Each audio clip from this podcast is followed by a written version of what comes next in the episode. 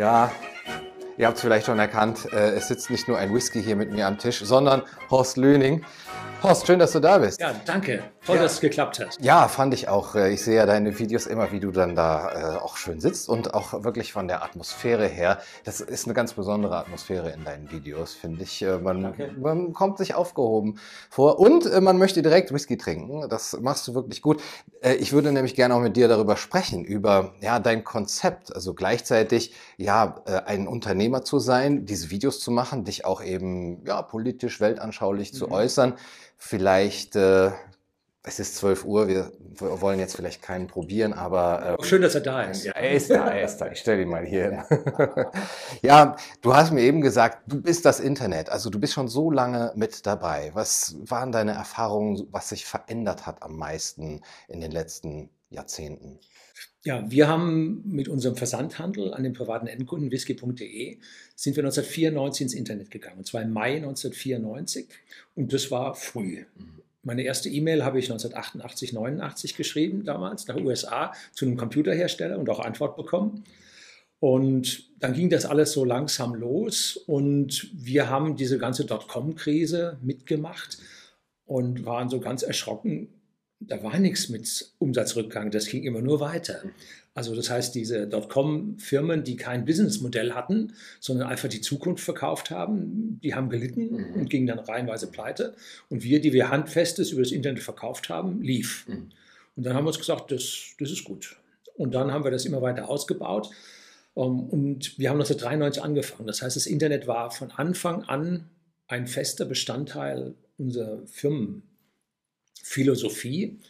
Und am Anfang waren natürlich die Leute nicht da. Ne? Da haben wir vielleicht 30 Prozent, na, so viel waren es nicht mal, 15 Prozent Internetanteil gehabt. Und dann äh, der Rest mit Telefon und mit Anzeigen und so Postkarten mit Bestellungen geschrieben und so. Äh, und das alles hat meine Frau gemacht und ich war nebenbei in der IT-Industrie tätig. So. Und da ist man immer am Ball und kriegt mit, was da so geht. Und dann habe ich alles das, was ich dort gelernt habe, habe ich gesagt, das muss man auch real umsetzen können und nicht nur in Großkonzernen. Und dann sind wir mit PCs und kleinen Servern und so weiter haben wir angefangen. Und heute sind wir doch zu was geworden. Und wo du fragst, was hat sich geändert seit ungefähr dem Jahr 2003, 2005, ungefähr seit dem Zeitpunkt macht die Politik Ärger im Neuland, dass man sich gar nicht vorstellen kann. Okay, was sind da so die Haupteingriffe? in Es ist Regulierung. Das ist Regulierung für, für alles und am Ende für nichts. Also wir müssen neueste äh, Datenschutz, also wir hatten zuerst ein Bundesdatenschutzgesetz, das stärkste und bürgerfreundlichste überhaupt. Mit dem Resultat, wir durften die Kunden nicht mehr zurückrufen, wenn die ein Problem hatten. Also sie wurden vor sich selbst geschützt. Äh, Dann hat man gesagt, nee, das muss man jetzt international machen. Dann hat man also die Datenschutzgrundverordnung rausgehoben. Ich habe vorher eine Woche Datenschutzbeauftragten-Schulung gemacht, weil ich weiß, was da los ist und so. Man darf nicht selber seinen Datenschutzbeauftragten machen, sondern muss ein Unabhängiger von außen sein, den muss man da bezahlen und kommen und so. Den muss man erstmal erzählen, weil der hat ja nicht so viel gelernt wie man selber. Äh, So, Mhm. und dann äh, sagen die alle "Hm, so und jetzt müssen wir nochmal ein deutsches Bundesdatenschutzgesetz neue Fassung machen. Und das kam dann so Jahr für Jahr kam so ein Ding. Und kaum denkst du, jetzt hast du Ruhe, dann kommt Recyclingverordnung, fünfte Revision, da zählst du dann Plastik und Verpackungen und so weiter, zahlst dafür fünfstellige Summen extra, obwohl die ja alle Übers Recycling, für Papier gibt es Geld, wir müssen trotzdem dafür bezahlen. Und für äh, Plastik, sortenreines Plastik, was wir gesammelt haben, gibt es auch Geld, wir müssen trotzdem extra bezahlen. Also da wird dann abgezockt, dann gab es die Lebensmittelinformationsverordnung, da wird dann erklärt dies und erklärt das und so weiter. Und wo man hinschaut, jedes Jahr eine große neue Grundverordnung aus Brüssel und es ist für den Unternehmer die Pest. Also wir haben so, ich sag mal, zwei, drei, vier, in Spitzenjahren fünf Prozent äh, Regulierungsaufwand. Jetzt sollte man ja denken, das ist ja abzusehen, also dass so, so viele Regulierungen und Verordnungen vor allem für mittelständische Betriebe, für kleine Betriebe, die ja auch im Internet ihre Chance sehen, ohne großen Aufwand erstmal Mhm. was äh, zu leisten, dass das für die wirklich der Beinbruch sein kann. Ähm, Und da denkt man doch, wa- warum macht man es denen nicht einfacher?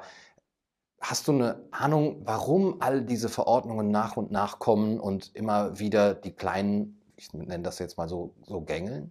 Ja, also das ist, wenn man sich lange genug mit der Materie beschäftigt hat, ist das offensichtlich. Und zwar musst du dir vorstellen, jetzt hast du große Konzerne, dann hast du unseren Mittelstand mit 500 bis 2000 Mitarbeitern und dann hast du die ganzen kleinen.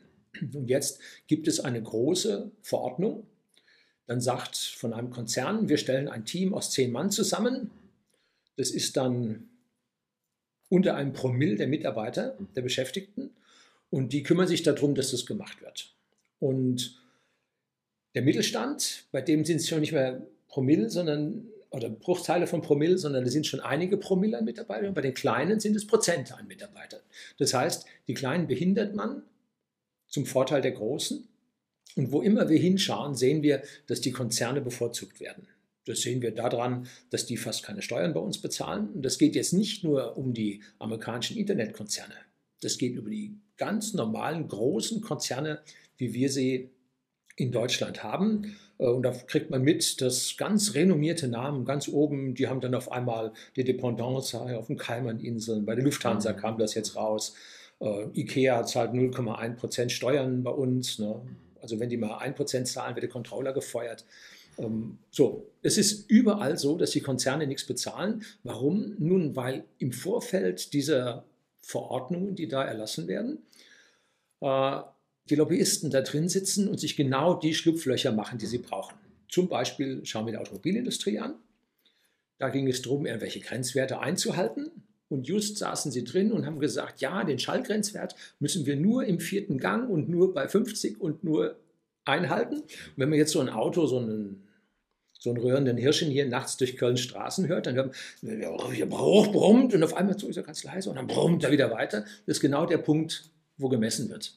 fährt er dann runter und nachher fährt er wieder hoch, ist alles jenseits von, von allem. Und da haben sie so an ihren gewissen Punkten, haben sie ihre Regulierungen drin und zum Beispiel der, der Messzyklus für irgendwelche Verbräuche oder so, sind genau auf den Prüfstand zugeschnitten. So, und das ist jetzt nicht nur auf dieser Seite, wo es dem Bürger sehr offensichtlich ist, sondern es ist auch auf der finanziellen Seite und der Regulierungsseite. Die werden da bevorzugt. Hm. Jetzt darf man natürlich am Ende fragen, warum werden die bevorzugt? Das ist dann die Revolving Door, das ist die Drehtür, dass dann auf einmal äh, ein, äh, ja, ein Herr aus dem Wirtschaftsministerium dann Vorstand äh, oder ein Ministerpräsident Vorstand wird oder ein, ja, ein Bundeskanzler wird Aufsichtsrat in einem Energiekonzern.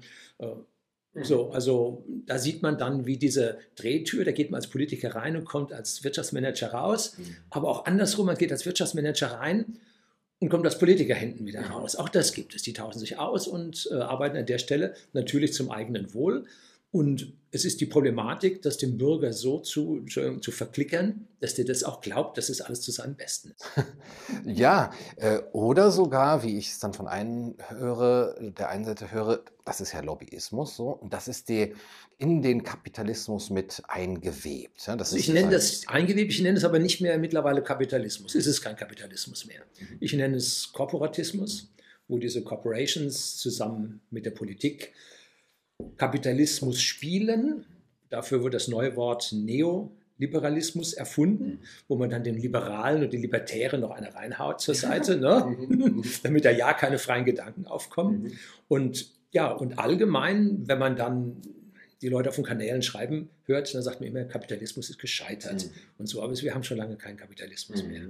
Ja, es ist ja viel mehr eben diese Ver Verknüpfung, dieser Crony Capitalism könnte man höchstens mhm. noch sagen, diese Verknüpfung von Wirtschaft und, und staatlicher Macht.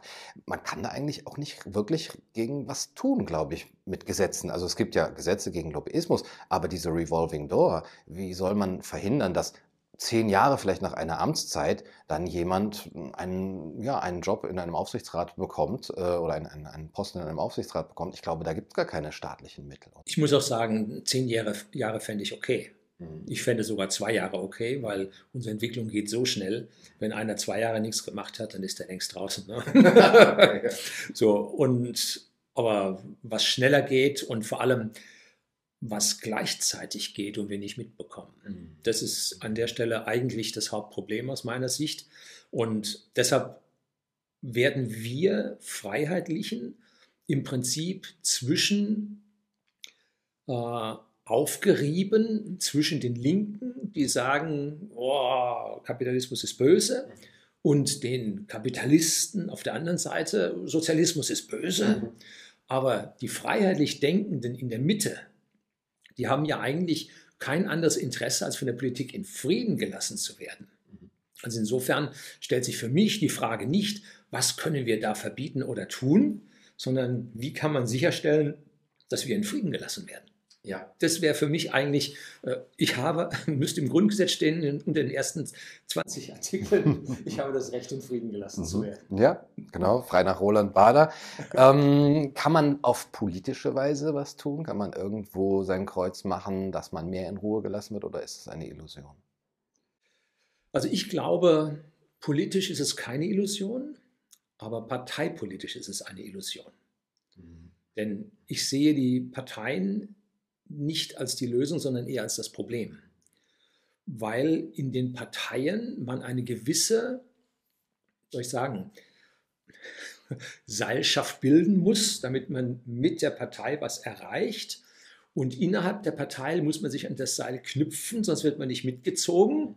Und das heißt, äh, oben ziehen ein paar und hinten sind lauter Ja-Sager, weil wenn der Knoten unten abgeschnitten wird, dann ist man weg. So, also deshalb sind die Parteien ein sehr unschönes Konstrukt an dieser Stelle.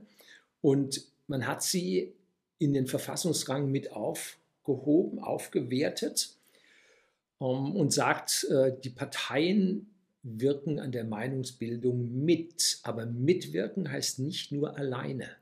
Der politische Wille entsteht nicht nur durch Wahlen, im Grundgesetz steht auch drin, es entsteht durch Abstimmungen. Und diese Abstimmungen haben wir zwar auf Länderebene, da ist Bayern führend, wir haben unseren Senat abgeschafft, wir haben den, das Raucheraufweichungsgesetz haben wir den ausgetrieben. Ähm, also wir sind da in den Länderebenen mit unseren Volksentscheiden und Bürgerentscheiden sind wir äh, vergleichsweise gut aufgestellt, aber auf Bundesebene wehrt man sich mit Händen und Füßen und auf EU-Ebene sowieso. Aber EU-Ebene brauchen wir gar nicht mitreden, das ist kein Staat. Die EU ist eine Vertragsunion und wir müssen nur darauf achten, dass die, äh, der Vertrag erfüllt wird. Mhm. Und alles, was da jetzt passiert, ist weit jenseits eines Vertrages, mhm. dem irgendjemand zugestimmt hätte. Also ich glaube, parteipolitisch kann man nichts machen. Man kann aber, ähm, ich sage mal, das klingt jetzt ein bisschen komisch, außerparlamentarische Opposition machen.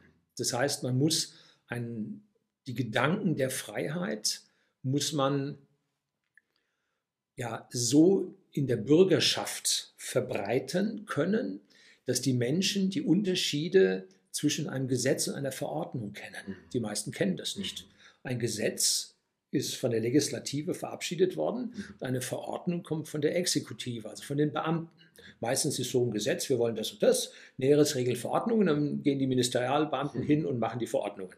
So, und dann eine Grundverordnung aus der EU ist die reinste Katastrophe weil die Grundverordnung aus der EU wird bei uns in Gesetze überführt. Das heißt, Beamte machen Verordnungen und dann sagen äh, unsere Parlamentarier, wir machen jetzt ein Gesetz daraus. Mhm. Also das ist falsche Reihenfolge. Und deshalb glaube ich, müssen sich Zirkel bilden, die die freiheitlichen Gedanken in der Gesellschaft äh, ja, verankern und wenn immer dann irgendwann, wenn denn nun unser System in massive Schieflage kommt, dass sich dann jemand findet, der sagt, diese Probleme haben wir mit Tausenden an Menschen durchgewälzt für Jahre schon und haben eine Lösung und die sieht so aus. Mhm und nicht dass sagen, oh Gott, und jetzt ist alternativlos, was wir jetzt machen müssen. Ne? Also diese Lösung sieht so aus, hieß dann aber auch in Abstimmungen, in Volksentscheiden dann das überhaupt aufs Tapet zu bringen. Ja, dass man überhaupt einen Vorschlag hat. Mhm. Weil momentan ist ja so, dass die Regierung halt diese Abstimmungen, die uns grundgesetzlich zustehen, halt nicht stattfinden lässt. Mhm. Und irgendwann wird sich der Bürger das Recht nehmen, diese Abstimmung einzufordern im Zweifelsfalle, wenn riesige Regierungskrisen da sind, Unwählbarkeit herrscht, weil irgendwas daneben gegangen ist. Und dann muss ein Gedankengebäude da sein, wenn es zu Abstimmungen kommt, was man vorlegen kann. Mhm. Und das widerspricht nicht oder darf auf keinen Fall im Grundgesetz widersprechen. Mhm. Wir müssen alle uns auf dem Boden unserer Verfassung, aka Grundgesetz, äh, ja, befinden, denn sonst gehören wir nicht in diesen Staat. Mhm das klingt auf der einen Seite ich sage realistisch und, und vorsichtig, aber auf der anderen Seite sogar optimistisch, äh, höre ich, dass der, der Bürger wird. Hm, wie ich es im Moment so mitbekomme, ist natürlich auch durch die Rhetorik, ähm, der Kapitalismus ist äh, schuld und wir brauchen eigentlich ähm, noch einen stärkeren Staat, der für mehr Umverteilung sorgt und eigentlich dadurch zu noch mehr Regulierung führt. Ähm, vielleicht auch so eine Generation herangezogen, die gar nicht diese Probleme so auf dem Schirm hat, sondern die eher vertraut darauf, dass wenn sie da eben ihr Kreuz macht ähm, bei noch linkeren Parteien, dass dann diese Schere zwischen Arm und Reich ähm, wieder kleiner gemacht wird, obwohl es, wie du auch sagst, nachzuzeigen ist, aufzuzeigen ist, dass die Zerstörung des Mittelstandes und, und auch der, der kleinen Unternehmen, dass die eben aufgrund dieses Lobbyismus passieren. Ähm, wie siehst du die Entwicklung auch Du bist mit Verlaub ja schon ein Urgestein, auch im Danke. Unternehmertum, die von jungen Unternehmern oder auch überhaupt der jüngeren Generation auf ähm, deren, deren Blick auf die Gesellschaft. Ja, zuerst mal zu der Schere, die auf und zu geht. Ähm, hier haben wir eine Gleichfahrt, eine Schere, die geschlossen ist und jetzt geht die Schere auf. Das heißt, auch der, der unten sich befindet, steigt an und die oberen steigen stärker. Jetzt muss man sagen, der obere ist jetzt da, aber der untere ist auch gestiegen. Wenn wir jetzt eine geöffnete Schere haben und wir machen die Sache klein, dann sinken wir alle auf ein niederes Niveau. Mhm. Das heißt, jeder muss sich klar sein, wenn umverteilt wird, geht es uns allen schlechter. Das ist nur einen ganz, ganz kurzfristigen Gedanken. Wenn man den Reichen das Geld wegnimmt, dann geht es mir besser. Bloß in dem Moment, wo man jemanden, entweder ob er reich ist oder ob er leistungsfähig ist, etwas wegnimmt, dann würde er sich sagen, na ja, soll ich mich jetzt nochmal anstrengen, dass man es mir wieder wegnimmt? Na doch eher nicht. Und so lässt dann jemand, der besonders viele Regulierungen, Steuern, Abgaben oder was auch immer über sich ergehen lassen muss, dem fehlt dann irgendwann mal der Drive und sagt, ach, ihr habt mich doch gern. Mhm. Ich mache jetzt auch Dienst nach Vorschrift und gut. So, und das ist im Prinzip das Unverständnis der Linken, dass man ja dem Menschen etwas geben muss, sonst tut er nichts. Mhm. Und es gibt einen ganz einfachen Versuch, wenn Sie ein Haustier haben oder wenn ihr ein Haustier habt mit dem Hund, dann haltet ihm eine Wurst hin, dann springt er danach. Ne? Haltet ihm die Wurst da oben hin, springt er nicht mehr. Mhm. Der weiß nämlich ganz genau, wenn er nicht mehr rankommt. Mhm. Und der Unternehmer ist genauso. Der kann vordenken, der weiß ganz genau, wann er an die Wurst nicht mehr rankommt und hört auf. Und wenn wir uns genau unsere Gesellschaft anschauen, dann sind die Milliardäre längst weg. Man kann doch, wenn die sagen, wir müssen den ganz superreichen was wegnehmen, mhm. das schaffst du nicht mehr, das ist nicht mehr da, der steuert nicht mehr bei uns. Ne? Also längst vorbei. Wenn man sich anschaut, Volkswagen ist vererbt worden vom Herrn Piech auf seine Kinder. Ja, der deutsche Staat hat nichts gesehen. Mhm. Das ist ja alles Österreich. Österreich hat keine Erbschaftssteuer. Ja. So, also nichts passiert, nicht versteuert. Der war längst weg oder Müllermilch, als der vererbt hat, der war längst in der Schweiz. So, also ist alles weg. Und jetzt kommen wir zu den Jungen, die gründen wollen. Und da hängt es jetzt sehr stark dran. Sie haben tolle Ideen, super Geschichten und überlegen sich eine ganze Menge. Und dann ist überall da die KfW und die LFA und ich weiß nicht, was für Gründerpreise es da alles gibt. Und dann fangen die an. Und so wie die Firma eingetragen ist im Handelsregister, in dem Moment konvertiert er vom Schaf zum Wolf und wird jetzt bejagt. Mhm. Und zwar von jedem. Ne? Mhm. Hat er seine Gewerbeanmeldung richtig ausgefüllt? Wir haben letztlich umfirmiert und irgendeine Dame in der Verwaltung, ich will es jetzt nicht sagen auf welcher Ebene, hat also diesen Antrag nicht weitergereicht und hat äh, oder den Abmeldeantrag der alten Firma nicht weitergereicht. Und auf einmal landete da eine Strafe von 2000 Euro bei uns auf dem Tisch. So, nicht wir schuld gewesen, andere, aber erstmal WOP. Ne? So, und das ist etwas, wo dann auf einmal der Gründer merkt, das ist zwar alles ganz toll, ich habe ganz tolle Ideen, aber jetzt muss ich dem Staat Rapport liefern. Und so, anders auch noch, wenn er sich jetzt um Risikokapital kümmern muss, dass ein Ding größer ist, dann äh, findet er vielleicht einen Kapitalgeber. Und dieser Kapitalgeber hat jetzt ein anderes Problem. Er muss nämlich jedes Jahr die Firma, seine Firmenbeteiligung bewerten. Und in dieser Bewertung kommt dann raus, äh, wie viel dieses Unternehmen wert ist. Und das muss der Risikokapitalgeber bereits versteuern. In anderen Ländern, da muss er das erst versteuern, wenn er den Anteil der Firma dann nach der Förderung verkauft. Also es gibt ja Start-up und dann, wenn sie in den konstanten Weg reingehen, dann legt man es auf andere Schultern um, die das besser verstehen. Ähm, so, und erst dann muss er versteuern. Das heißt, er kann am Anfang das Startup begleiten, ohne zu versteuern. Und bei uns wird gleich sofort versteuert. Dann sagt er, also es rentiert sich hier weniger für mich, also fördere ich doch lieber woanders. Ne? Also das sind die Probleme, die die Leute haben. Hattest du denn schon mal die Gedanken, breche meine Zelte hier ab, ich gehe in ein unternehmerfreundlicheres Land? Ja, hatte ich. Und zwar ganz direkt nach dem Studium. Aber leider, äh, aber ich habe Luft- und Raumfahrttechnik studiert an der TU München. Und als ich fertig wurde, lag die Luftfahrtindustrie in der damaligen Rezession, frühe 80er Jahre, vollkommen am Boden. Und ich hatte einen Vorvertrag mit Airbus und den Vorvertrag hat man mir wieder gekündigt, weil einfach die Gelder gestrichen wurden. Und dann habe ich mich in Großbritannien beworben, habe ich mich in den USA beworben und die haben alle gesagt, Mensch, toll, was du gemacht hast, die besten Zeugnisse, äh, super, wir würden dich gerne nehmen, aber wir können jetzt nicht. Mhm. Äh, bewirb dich doch in zwei Jahren wieder, dann schaut das bestimmt besser aus. Und äh, dann war alles abgefahren, dann hatte ich meinen Job, dann hatte ich Familie und dann bin ich nicht weggegangen. Okay, also aber das ich, hält dich eigentlich, das, Job, äh, die Familie. Das hat mich gehalten, ja. ja. Ne? Aber ich, ich, nehme an, dass diese Gedanken immer wieder mal kommen, wenn die nächste Verordnung kommt und die nächste Regulation. Ja, drücken wir es drücken so aus. Äh, ich habe nur noch, sagen wir mal so, also ich will vielleicht noch zehn Jahre arbeiten, also länger dann nicht mehr. Mhm. Und die Zeit werde ich schaffen.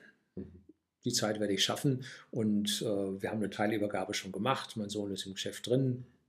Und der macht das sehr gut, der bringt da wieder neuen Wind rein. Mhm. Ich muss dann immer zum Live-Tasting mit antreten, weil er meint, live ist jetzt, du machst ja am Abend auch live, mhm. habe ich gestern mir mal angeschaut. Mhm. Äh, und da hat er mich dann, ich war jetzt in Berlin und äh, hat mich dann durch Fernschalte dann in seinen Livestream mit eingebunden und dann haben wir von dort erst nach YouTube rausgestrahlt.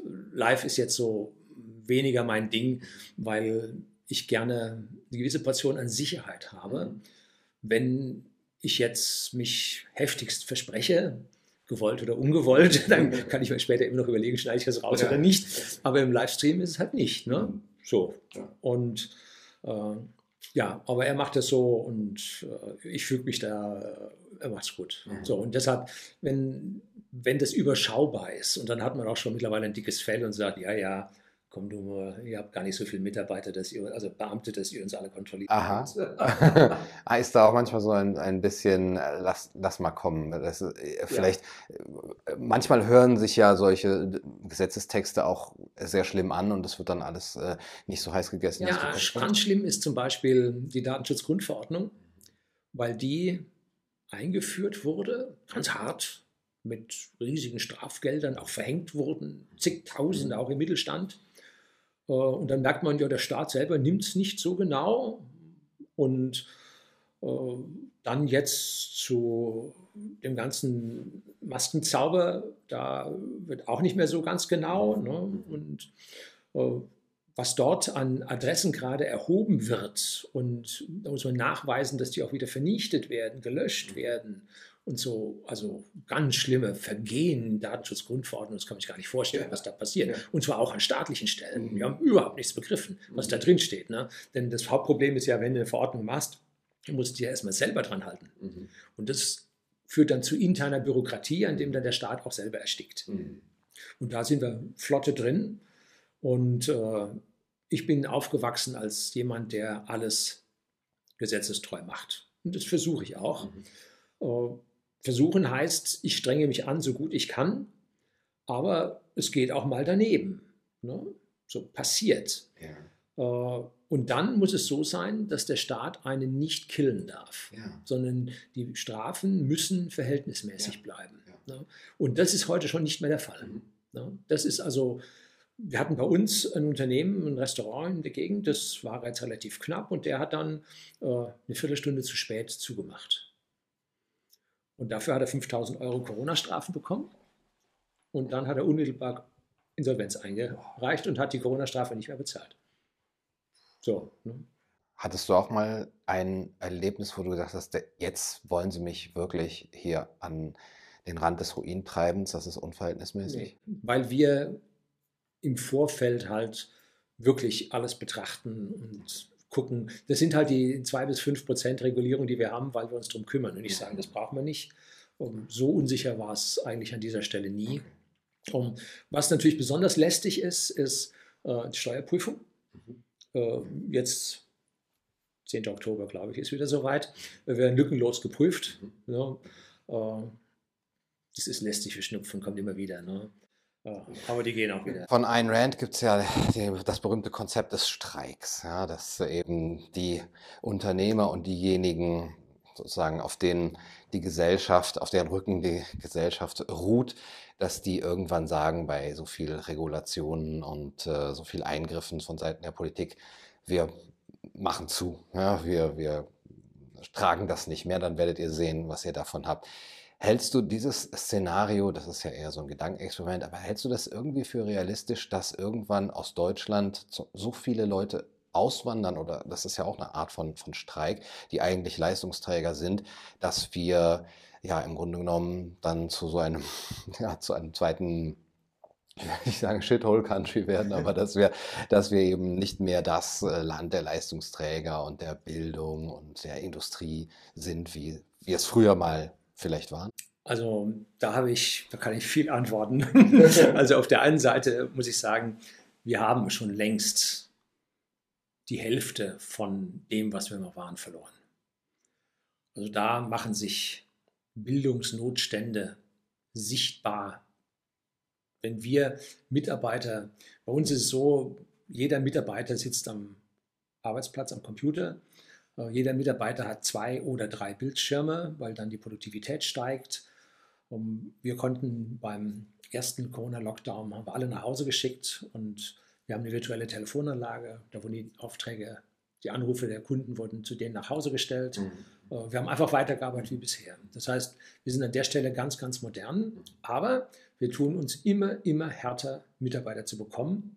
Denn kommen die ganz jung, dann können die noch nicht mal eine E-Mail-Antwort schreiben ohne Rechtschreibungsfehler. Wenn jemand dann fragt am Telefon nach irgendetwas, dann können die nicht Kopf rechnen. Geht auch nicht. Ähm, dann fehlen zum Teil Umgangsformen, die sie nie gelernt haben. Also da ist, äh, tun sich Abgründe auf, die wir längst, längst erreicht haben. Jetzt kann man sagen, das ist alles übertrieben, aber der Unternehmer arbeitet ja nicht nur für seine für die junge Generation, denen das jetzt egal ist, sondern er arbeitet für alle Generationen. Und wir haben eine hübsche, gleichmäßige Altersverteilung, das war früher anders, haben eine hübsche, gleichmäßige Altersverteilung und der eine Teil der Kunden erwartet diese alte Perfektion, diese alten Umgangsformen und der andere Teil erwartet sie nicht. Der erwartet, dass er über WhatsApp eine Antwort bekommt. Und jetzt müssten wir WhatsApp aufhören. Äh, Datenschutzgrundverordnung geht natürlich nicht. Also jetzt geht es also nicht mehr über WhatsApp auch gut, äh, wo man dann auf einmal sieht, der, äh, der Staat will dem Bürger helfen und tut ihm Böses. So, also da an der Stelle ist es schwierig äh, mit den Mitarbeitern, wo ich eine große Möglichkeit sehe, die ist, ist noch nicht so weit, werden wir sicherlich noch eine gewisse Zeit ins Land sehen. Ähm, jeder Arbeitgeber darf streiken. Da haben wir das Recht dazu. Es ist nicht nur so, dass Mitarbeiter streiken dürfen, sondern durch höchste Gerichte ist anerkannt worden, dass auch Unternehmer streiken dürfen. Und jetzt ist es so, wenn man oder wenn das Unternehmen einem äh, Arbeitgeberverband angehört, dann muss der Arbeitgeberverband äh, diesen Streik beschließen und dann könnten die ihre Mitarbeiter alle bestreiken. Dazu muss der Tarifvertrag dann ausgelaufen sein oder sich am Ende der Laufzeit befinden, wenn die Streikfrist endet. Dann können nicht nur die Mitarbeiter streiken, sondern jetzt könnten auch mal die Arbeitgeber streiken. Ist vollkommen legal, vollkommen in Ordnung. Und der Unternehmer, der jetzt nicht im Arbeitgeberverband drin ist, das ist der ganze kleine Mittelstand, Mittelständler, manche schon, aber die ganzen kleinen Unternehmen nicht, die könnten streiken. Und das wäre die eine Sache, dass wir gegenüber den Bürgern streiken und sagen, hier, wählt mal was anderes, ihr macht uns kaputt. So könnten wir streiken.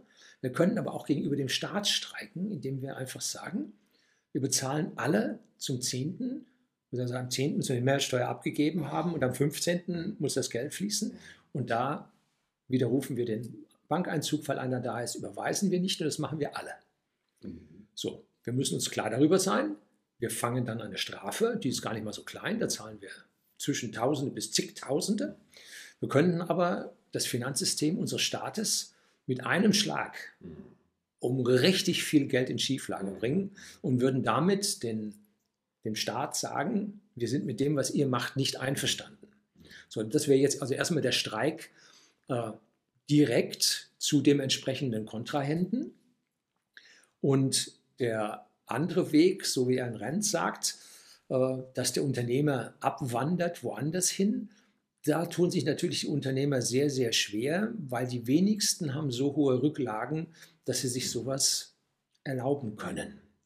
Und die wenigsten von den kleinen und Mittelunternehmen haben jetzt so viel Backup im eigenen Unternehmen, dass sie äh, an dieser Stelle, also sagen, da könnte jemand anders weiterarbeiten, ich ziehe mich jetzt mal zurück, ich lasse mal die Abteilungsleiter für sich arbeiten oder, oder irgendwas in der Richtung und baue jetzt mal im Ausland was anderes auf und irgendwann switche ich um, jag die alle zum Teufel äh, und mache dann im Ausland weiter. So, also das funktioniert alles nicht, ähm, sodass ich da das nicht sehe, sondern ich sehe das schleichend, dass Leute, die es geschafft haben, frühzeitig äh, in selbstgewählte Altersruhe gehen mhm. und andere, die äh, sagen, ja, äh, ich lebe jetzt als Frugalist weiter, das muss jetzt schon reichen, mhm. ähm, wollte ich schon immer mal und baue jetzt auf meinem großen Grundstück selber Kartoffeln an oder, mhm. oder wie auch immer. Ähm, und das ist das Problem, dass der Unternehmer ja eigentlich optimistisch, positiv vor sich hin arbeitet und sagt, ich schaffe das. Und das ist wie der Frosch, den du in den Topf setzt und das Wasser heiß machst. Äh, Wenn es langsam warm wird, merkt er nichts, bis auf einmal sein Eiweiß denaturiert äh, und er tot ist und schmeißt ihn ins heiße Wasser, springt er gleich wieder raus. Ne? So, also wenn wir äh, jetzt expandieren wollten, würden in ein Land reingehen und merken, oh Gott, oh Gott, ja furchtbar, dann springe ich wieder zurück. Ne? So, aber im eigenen Land, wo das so schleichend geht, ja. und da glaube ich, werden die meisten hängen bleiben ja. und sich diese Gedanken nicht machen. Ja, man hat ja auch seine Bindungen, man hat seine Kontakte, seine Geschäftsbeziehungen und das fällt ja auch schwer. Wobei, Entschuldigung, wenn ich bei den Geschäftsbeziehungen sage, äh, das ist für ein kleines und Mittelunternehmen gar nicht so einfach, wie du dir das vorstellst, weil die kleinen und Mittelunternehmen relativ selten untereinander Geschäfte machen mit dem eigenen ja, Netz, ja. sondern über die gesamte Internationalisierung und Globalisierung immer über irgendwelche Konzerne, Importkonzerne, mhm. Integrierende Konzerne oder so müssen. Und das ist alles relativ unpersönlich. Okay. Das heißt, auch wir mit unserem Whisky-Vertrieb ja. an den privaten Endkunden müssen zu den großen Konzernen, um mit den Whiskys beliefert zu werden. Ja. Nicht alle, aber ein großer Teil äh, kommt dann äh, daher und das ist unpersönlich. Mhm. Ne? Das ist also, ja. wir haben eine viel, viel stärker persönliche Bindung zu unseren Kunden, als wir zu unseren Lieferanten mhm. haben. Es gibt ein paar löbliche Ausnahmen. Äh, wo wir mit kleinen direkte Geschäfte machen können. Aber das ist doch vom Gesamtumsatz her gesehen, ist es untergeordnet, sodass also diese Gedanken, wir Kleinen machen alle miteinander, äh, wurde auch schon von oben erledigt. Mhm, okay. Also dann scheint auch die Idee, dass ähm, es mal irgendwie für drei, vier Monate keine Lieferung von whisky.de gibt, äh, so als kleiner Streik, dem, dem Kunden gegenüber, eher nicht so ähm, realistisch? Ja, sagen wir es mal so, vielleicht ungewollt, wenn beim Brexit erstmal die Lieferkette unterbrochen wird. Mhm. Jetzt zum 31.12. Mhm. Ja. wird er ja vollzogen. Gemacht wurde er schon. Ist ja schon jetzt bald äh, zehn Monate her oder neun Monate her. Äh, bloß wir stocken gerade Lager auf bis zum geht nicht mehr. Äh, also was wir locker machen können, stecken wir in Whisky-Lager, damit uns ja nichts passiert. Ja. Dann über Weihnachten und nach Weihnachten in der kalten Jahreszeit, wo die Leute besonders viel Whisky. Ja. Und, da, und, da, ist jetzt ja. wieder der Optimismus, es geht was und wir kämpfen darum, dass es was geht und nicht, jetzt streiken wir und bleibt doch, schaut auf. Ah, okay, immerhin. Ähm, die, die, letzte Frage, weil jetzt der, der Whisky auch im, im Vordergrund steht. Ähm, ich denke, du hast das angefangen als, als Genussmensch, weil du einfach Interesse am, am Whisky hattest, am Geschmack. Mhm. Jetzt ist aber Whisky ja auch mittlerweile zu einer Geldanlage geworden. Denkst du bei deinem Verkauf, auch bei dem Vertrieb auch so, dass du Menschen das als Geldanlage schmackhaft machst? Zwei Dinge dazu. Angefangen hat es meine Frau und meine Frau ist die Einkäuferin und die Verkäuferin. Also sie ist äh, Frontline und ich mache Backoffice. Das heißt, ich kümmere mich um die IT-Systeme, Büroverwaltung und solche Geschichten, ist das Internet, damit das alles optimiert ist. Und ich habe ganz glücklich habe ich einen IT-Manager mhm. vor zweieinhalb Jahren eingestellt, der fast den identischen Lebensweg hat wie ich, hm. der so ganz ähnlich tickt wie ich mhm. und bin richtig. Und es ist noch ein sehr, sehr guter Freund meines Sohnes mhm. und äh, ganz, ganz toll. Also da kann ich jetzt mich mehr und mehr zurückziehen und mehr solche Videos machen, die jetzt mhm. äh, im Sinne auch in Richtung ein Stück weit Werbung gehen, bekannt machen gehen. Um, und äh, wo, was hattest du? Äh, ob man das auch als Geldanlage, ja, also genau, ob du das Geldanlage. im Kopf hast. Da habe ich mal einen Artikel für ein Buch geschrieben, ein Kapitel für ein Buch geschrieben, wo ich mich genau um diese Geldanlage gekümmert habe. Und äh, ja, es gibt Leute, die tun das und die bestellen hier eine sechsstellige Summe haben wir noch nicht gehabt, aber fünf, mittlere fünfstellige Summen haben die schon bestellt als Geldanlage, wobei man ganz sicher sein muss, es ist wie Kunst. Mhm. Äh, wenn die Kanonen donnern und die Straßen brennen, dann verkaufst du einen Van Gogh nicht. Der sollte im Safe sein. Und wenn es nachher wieder gut ist, dann bringt er wieder seine Millionen. Und genauso ist das mit dem Whisky auch. Äh, wenn der Magen knurrt und man zum Bäcker geht, dann kriegt man für so eine Flasche Whisky genauso viel Brot wie für eine einfache Flasche Wodka aus dem Supermarkt. Kein Unterschied. Na, vielleicht kriegt man Kuchen, aber großer Unterschied ist nicht. Äh, aber nachher, nach der Krise, da zieht er dann den Preis wieder an. Das heißt, es ist ein Vehikel, sein Geld, also geldlos in Assets über die Krise hinweg zu bekommen, dass man nach der Krise dann was hat. Okay. Ja gut, wer mehr darüber wissen will, der kann den, äh, deinen Artikel, dein Buch darüber lesen. und natürlich auf deinem äh, Kanal vorbeischauen. Horst Lüning, ihr kennt ihn alle, ich muss jetzt nicht. Unterblock. Unterblock, BLGO, BL OG äh, und unter. So sollte eigentlich Unternehmerblock heißen, ja. so ein bisschen mit so Underdog, so phonetischer Anklang, so ein bisschen subversiv und es geht um die, die Geheimnisse von Politik und Medien, äh, die uns als Gesellschaft und Wirtschaft verborgen bleiben. Ne? Ja. Schöner hätten wir nicht schließen können mit, als mit diesem schönen Spruch. Horst, vielen Dank für das Gespräch. Ich danke, dass ich da sein durfte. An euch auch, vielen Dank. Schön, dass ihr dabei wart. Ich hoffe, das Interview hat euch gefallen. Bis zum nächsten Mal. Macht's gut. para acá.